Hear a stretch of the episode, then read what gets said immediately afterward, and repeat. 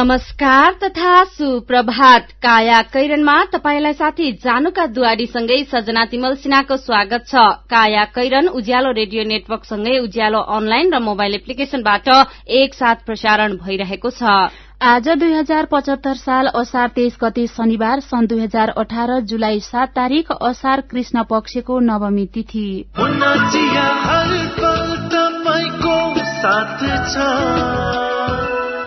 कैरनका साथमा मुना चिया। हर उत्सव हर मौसममा मुना चिया।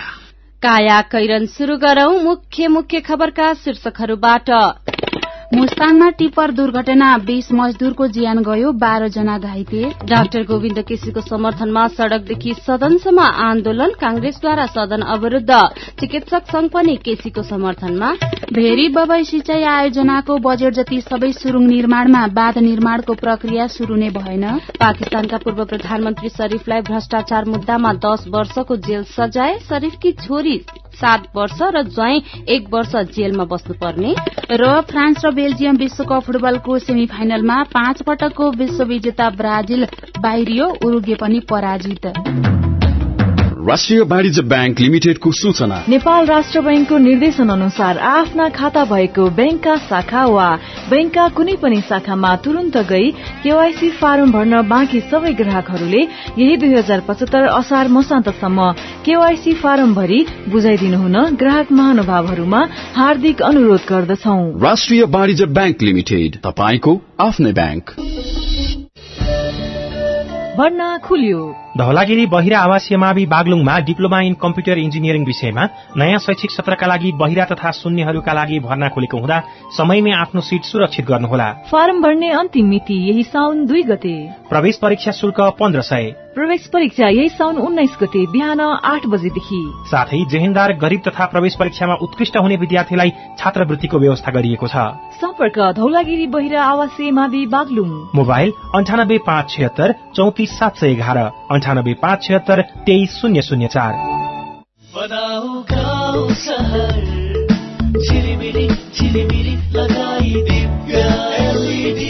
दिव्य एलइडी बल्ब। दुई वर्षको वारेन्टीका साथ चौधवटा साधारण चिम बाल्नुभन्दा एउटा दिव्य एलइडी बल्ब बाल्नुमै बुद्धिमानी। दिव्य एलइडी बल्ब उज्यालोमा छ दम खर्च पनि कम। Divya LED bulb. Nepal bank लिमिटेडको अत्यन्त जरुरी सूचना।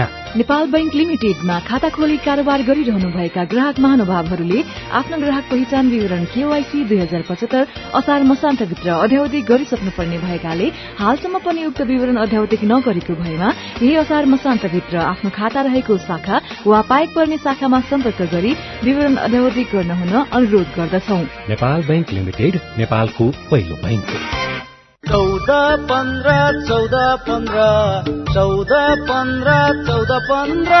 बजारमा नयाँ कि छैन।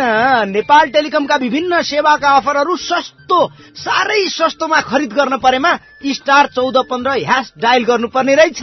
त्यही भएर कण्ठ पारिरख्या हो र दाई त्यति मात्र हो र भाइ। नेपाल टेलिकमले विभिन्न समयमा ल्याउने विभिन्न अफरको बारेमा थाहा पाउन पनि स्टार चौध पन्ध्र ह्यास डायल गर्नुपर्ने रहेछ नि त।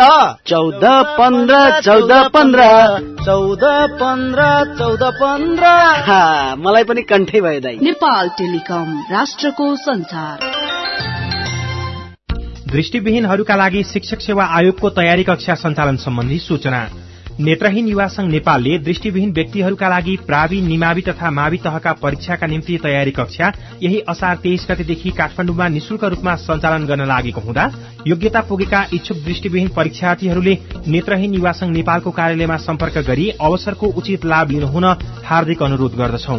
अध्यक्ष कलाधर भण्डारी मोबाइल नम्बर अन्ठानब्बे पाँच एघार अन्ठानब्बे तीन सय साठी।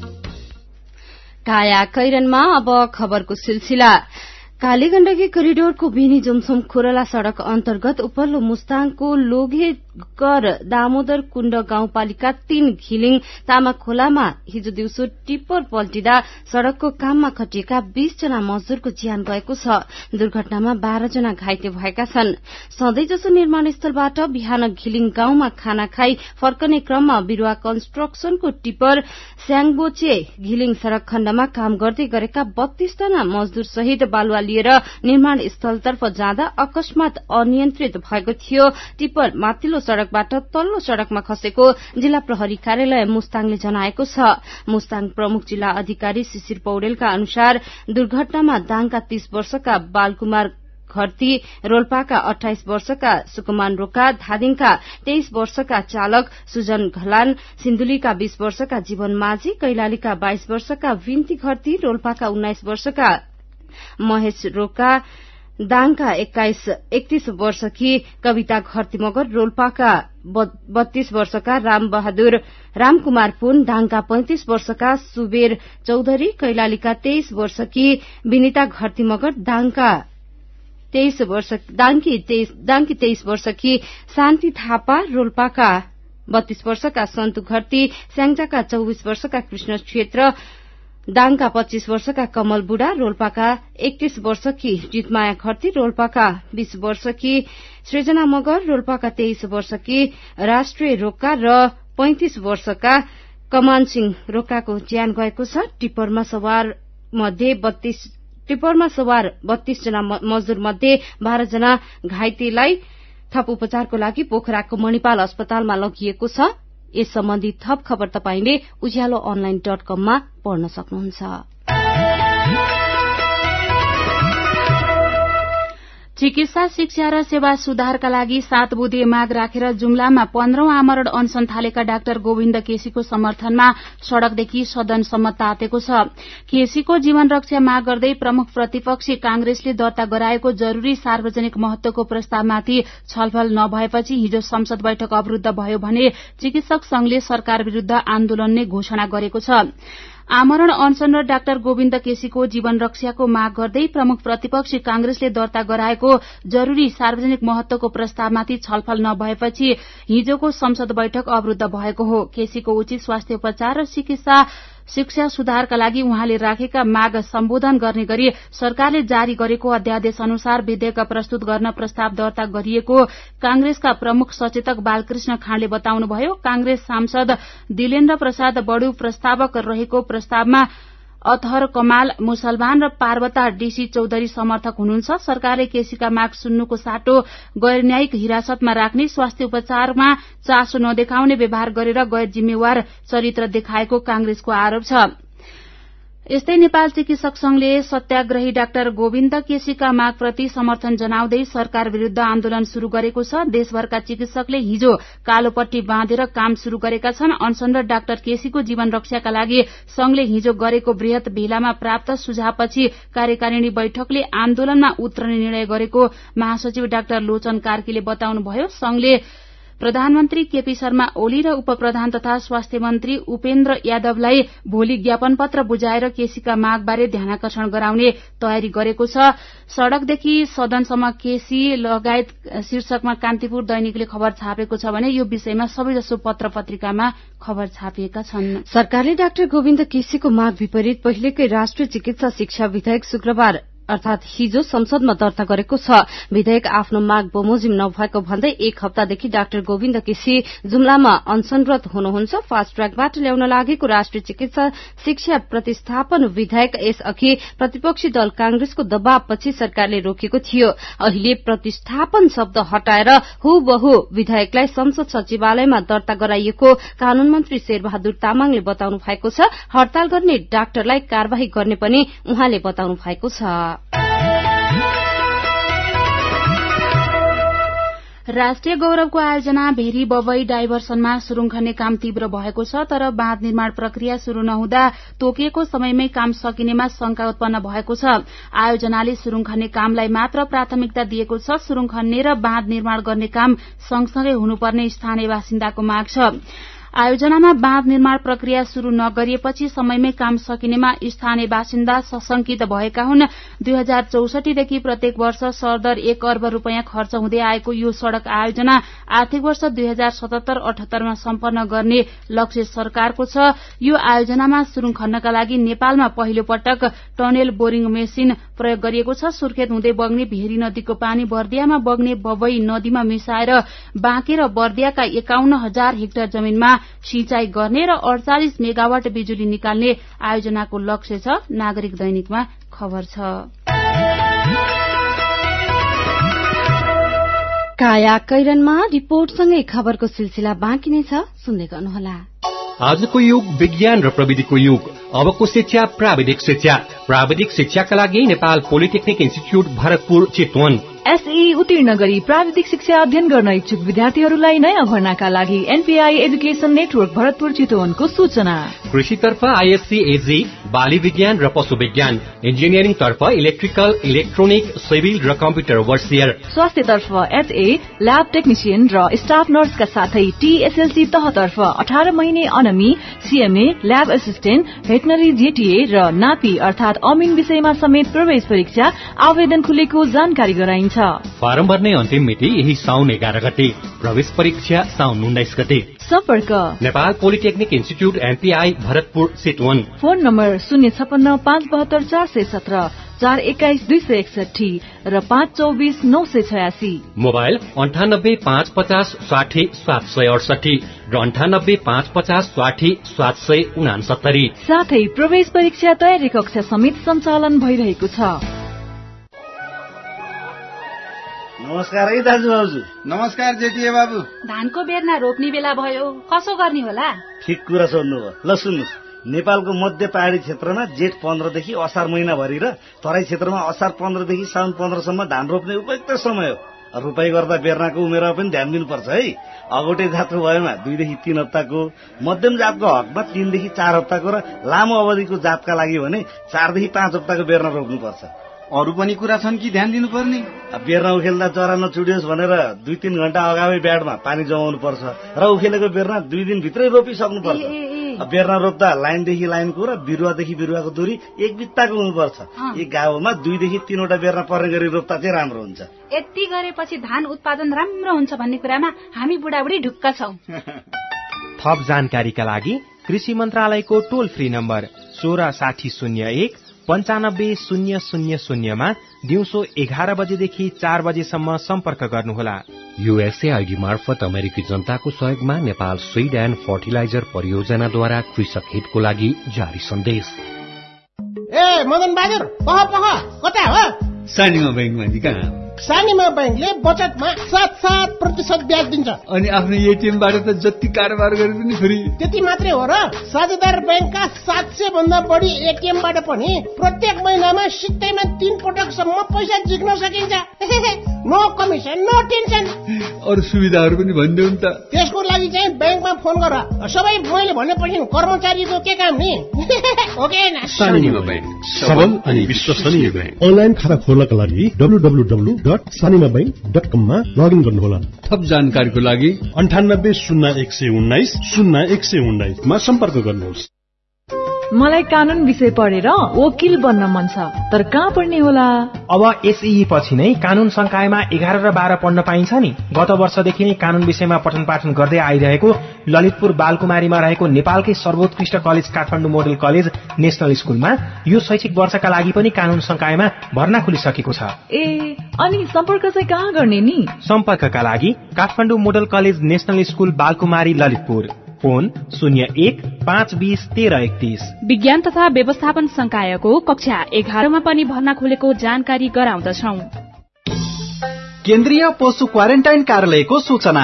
बाह्य मुलुकबाट पशु पंक्षी आयात गर्दा अनिवार्य रूपमा पशु क्वारेन्टाइन चेक पोस्टमा परीक्षण गराई क्वारेन्टाइन प्रमाण पत्र लिई मात्र आयात गरौं। देशभित्र उत्पादन भएका पशु पंक्षी पशुजन्य पदार्थ तथा पशु उत्पादन सामग्री एक जिल्लाबाट अर्को जिल्लामा ओसार पसार गर्दा अनिवार्य रूपमा उत्पत्तिको प्रमाण पत्र र दर्तावाल पशु चिकित्सकबाट जारी गरिएको स्वास्थ्य प्रमाण पत्र साथमा राखौं। व्यावसायिक प्रयोजनको लागि यात्रुवाहक सवारी साधनमा पशु पंक्षी पशुजन्य पदार्थ तथा पशु उत्पादन सामग्री ढुवानी नगरौं। विस्तृत जानकारीका लागि सम्बन्धित पशु क्वारेन्टाइन चेक पोस्ट वा केन्द्रीय पशु क्वारेन्टाइनको कार्यालय बुढानेल कण्ठ काठमाडौँमा सम्पर्क गरौं। नेपालीको क्यान्सर उपचार नेपालमा नै भन्ने मूल नाराका साथ वरिष्ठ क्यान्सर विशेषज्ञहरूको संयुक्त टोलीद्वारा सबै किसिमको क्यान्सर रोगको पहिचान परामर्श तथा उपचार लगायतका क्यान्सर सम्बन्धी सम्पूर्ण सेवाहरू एकै छानामुनि प्रदान गर्दै आएको। Nepal cancer hospital and research centre Harisiddhi Lalitpur. भारतको नयाँ दिल्ली स्थित राजीव गान्धी क्यान्सर हस्पिटलसँगको सहकार्यमा सञ्चालित नेपाल सरकारद्वारा विपन्न परिवारका लागि प्रदान गरिने एक लाख बराबरको उपचार सुविधा पनि उपलब्ध छ। Nepal cancer hospital and research centre Harisiddhi Lalitpur. Phone number शून्य एक पाँच पच्चिस तेह्र बाह्र पाँच पच्चिस चौध अन्ठानब्बे।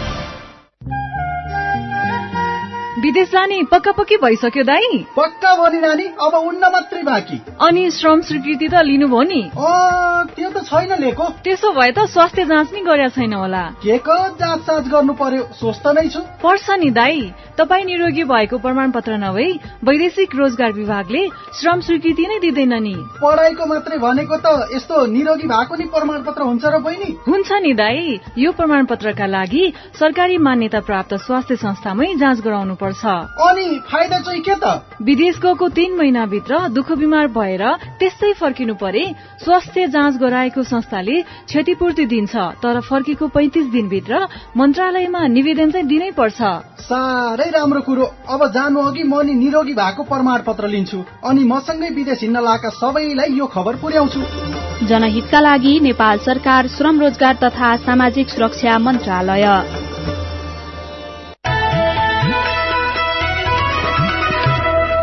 उज्यालो रेडियो नेटवर्कसँगै उज्यालो अनलाइन र मोबाइल एप्लिकेशनमा प्रसारण भइरहेको काया कैरनमा तपाईंलाई फेरि स्वागत छ। यतिन्जेल हामीले मुस्ताङमा ट्रिपर दुर्घटना हुँदा बीस मजदूरको ज्यान गयो। बाह्र जना घाइते। गोविन्द केसीको समर्थनमा सड़कदेखि सदनसम्म आन्दोलन। भेरी बबैसी चाहिँ आयोजनाको बजेट जति सबै सुरुङ निर्माणमा लगायतका खबर प्रस्तुत गर्यौं। झण्डै आठ लाख भूकम्प प्रभावित मध्ये अझै पनि आधा जसो भूकम्प प्रभावित ओत बाहिरै छन् पछिल्लो गुनासो फर्स्यौटामा परेका कतिपयले घर बनाउन शुरू नै गरेका छैनन् अरू पाँच लाख भूकम्प प्रभावितले घर बनाउँदैछन्।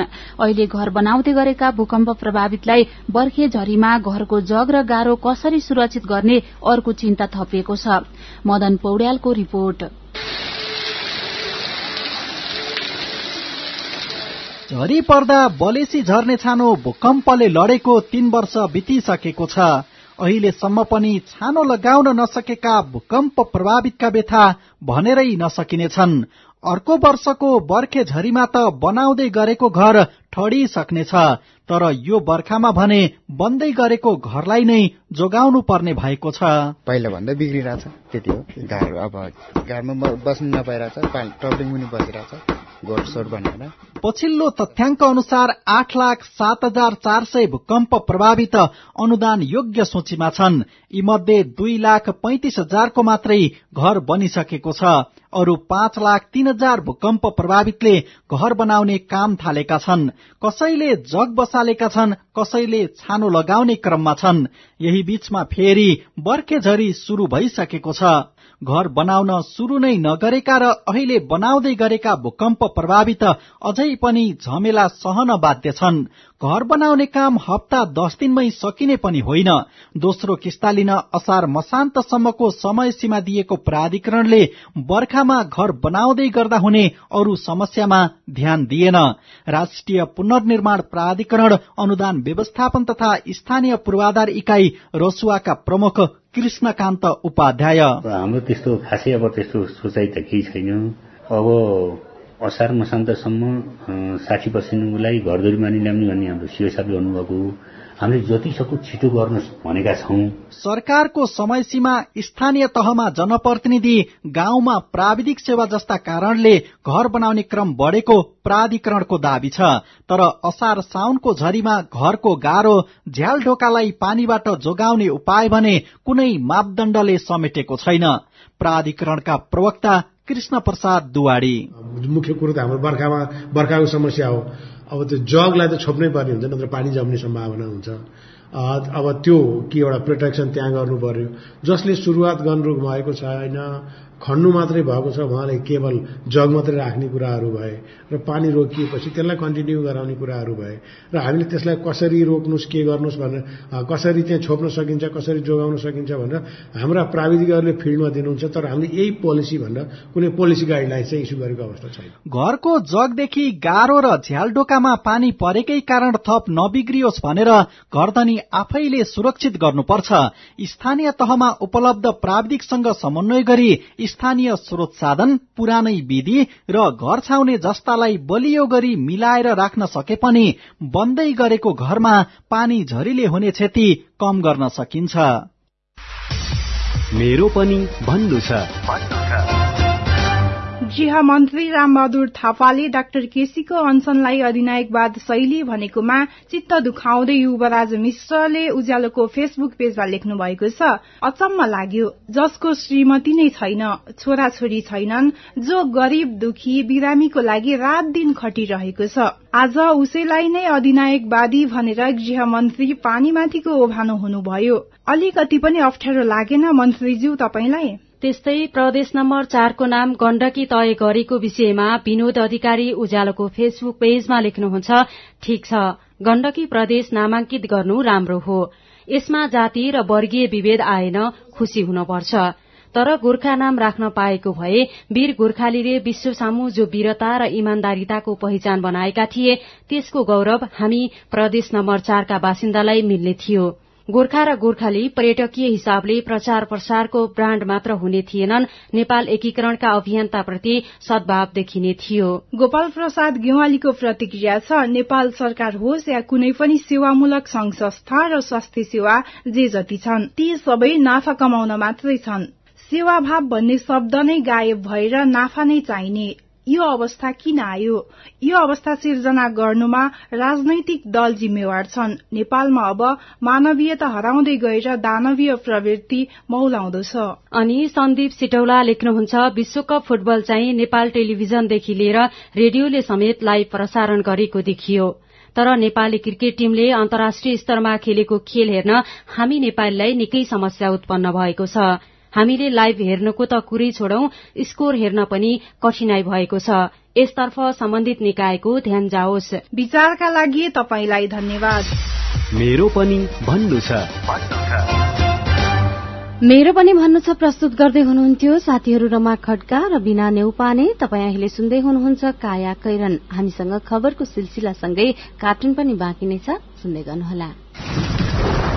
ए काका ऊ वर्षायाम फेरि शुरू भइसक्यो। पोहोर जस्तै नहोस् है यसपालि फेरि। आफ्नो त छोरा नै लग्यो पोहोरको झाडाले अरूलाई त यस्तो हुनबाट जोगाउनु पर्छ है। यो ट्युबवेल लगायतका पानीका स्रोतहरू सफा गर्न सिकाउनु पर्यो। मैले त अस्ति नै सब बुझेर आएको थिएँ स्वास्थ्य केन्द्रबाट। यो ट्युबवेल सफा गरेर मात्र कहाँ हुँदो रहेछ त? वर्षायाममा पानीका प्राय जसो मुहानहरू प्रदूषित हुँदा रहेछन्। र त्यहीबाट सिकेर आएको पानी शुद्ध पार्ने विधि यसपालि सबलाई सिकाउनु छ बुझ्यौ? बरु तिमीले पनि यसमा मलाई सहयोग गर्नु पर्यो। यस्ता रोगबाट बच्न पानी उमालेर वा पिउस जस्ता क्लोरिन झोल अनि फिल्टर जस्ता पानी शुद्धिकरण गर्ने विधि अप्नाएर मात्रै पानी पिउनु पर्दो रहेछ। साथै सधैँ साबुन पानीले हात धुने घर वरिपरि सफा राख्ने र सडे गलेका खानेकुरा नखाने गर्नु पर्दो रहेछ। बर्खाई होइन सतर्क बनौ। बाढी पहिरो सँगै आउन सक्ने पानी जने महामारीबाट बस्ने उपाय अप्नाइहालौ। थप जानकारीको लागि आफ्नो नजिकको खानेपानी स्वास्थ्य तथा रेड क्रस कार्यालयमा सम्पर्क राख्नुहोला। नेपालकै ठूलो आँखा अस्पतालको सञ्जाल भएको दृष्टि आई केयर सिस्टमद्वारा सञ्चालित अत्याधुनिक प्रविधि सहित अन्तर्राष्ट्रिय स्तरको आँखा अस्पताल अब काठमाडौँको कलङ्कीमा हाम्रा सेवाहरू। बिना इन्जेक्सन मोतीबिन्दुको शल्यक्रिया। जलबिन्दु र पर्दाको शल्यक्रिया। भिटिएस प्रविधिबाट अल्छी आँखाको उपचारको साथै सम्पूर्ण आँखाको परीक्षणका लागि दृष्टि आँखा केन्द्र शिवचटार कलङ्की। फोन नम्बर शून्य एक चालिस बत्तीस नौ सय एकसठी र बैसठी वेबसाइट दृष्टि आई डट ओआरजी अन्य शाखाहरू विश्व ज्योतिमल जमल चावल मेडिकेयर सँगै तथा बिर्तामोड र बिरगंजमा पनि। दृष्टि आँखा केन्द्र। सबैका लागि दृष्टि सधैँका लागि दृष्टि।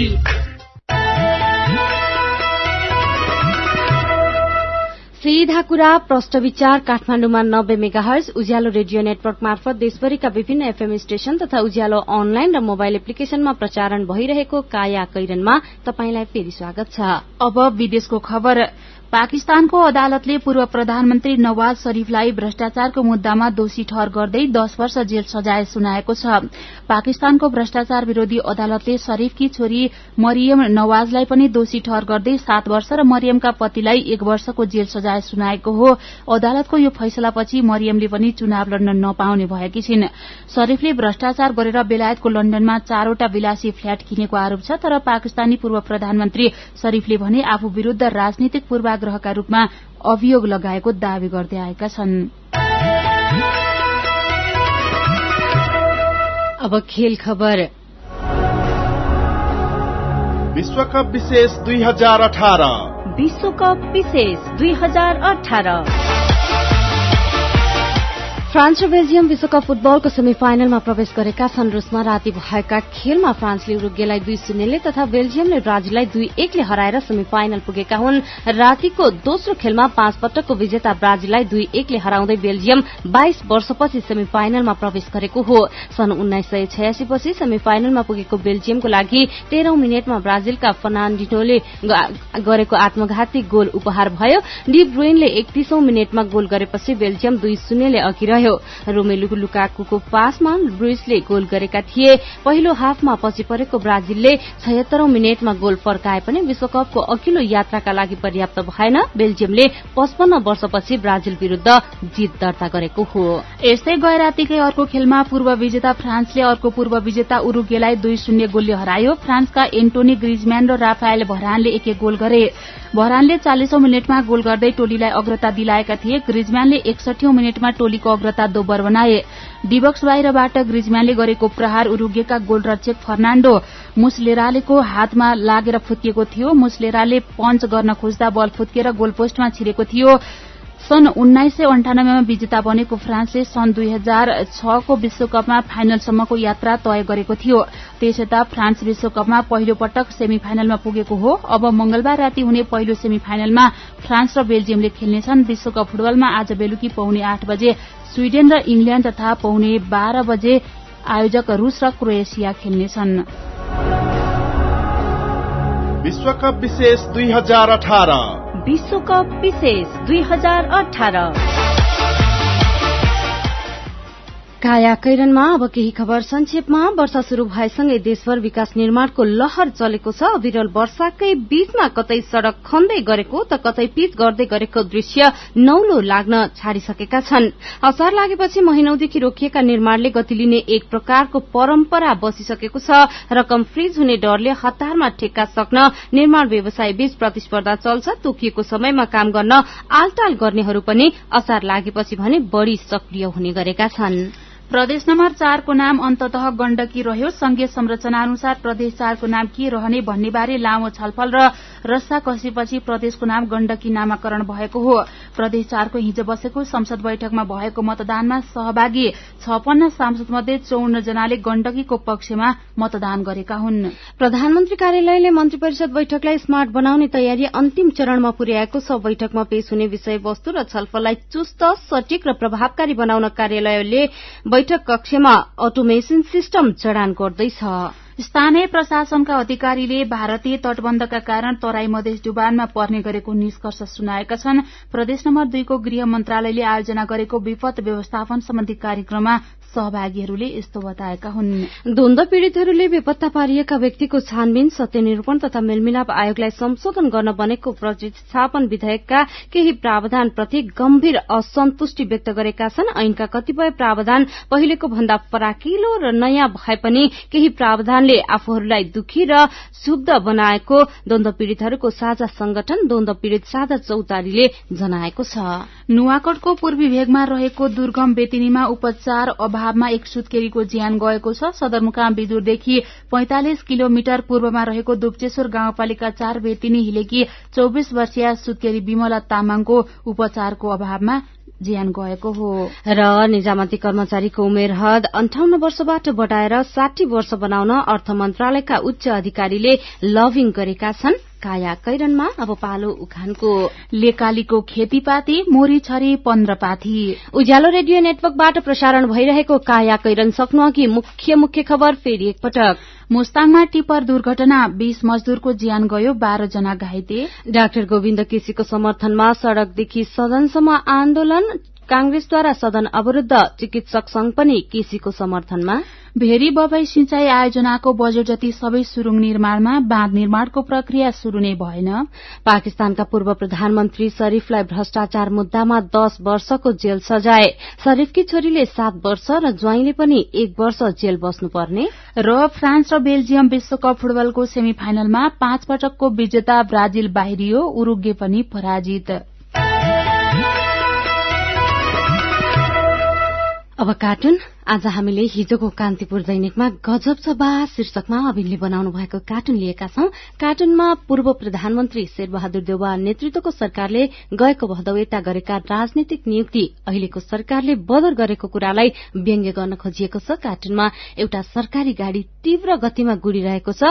गाड़ीको दाहिनेपट्टिबाट एकजना लडेका छन्। उनलाई गाड़ीमा भएका व्यक्तिले लात्ताले हानेको जस्तो देखिन्छ अनि उनलाई निकालेपछि देब्रेपट्टिको झ्यालबाट टाउको बाहिर निकालेर एकजना फोनमा भन्दैछन् ड्राइभर पहिलाको सरकारले राख्या चाहिँ रहेछ निकाल्दे अब गाडी चाहिँ कसरी रोक्ने भने? हलो? हलो? हलो?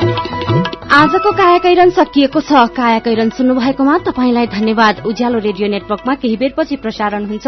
बिहानी रेडियो पत्रिका उज्यालो पल्सा। कायाकैरनबाट प्राविधिक साथी संघर्ष विष्टसँगै जानुका दुवारी र सजना तिमल विदा हुन्छौ।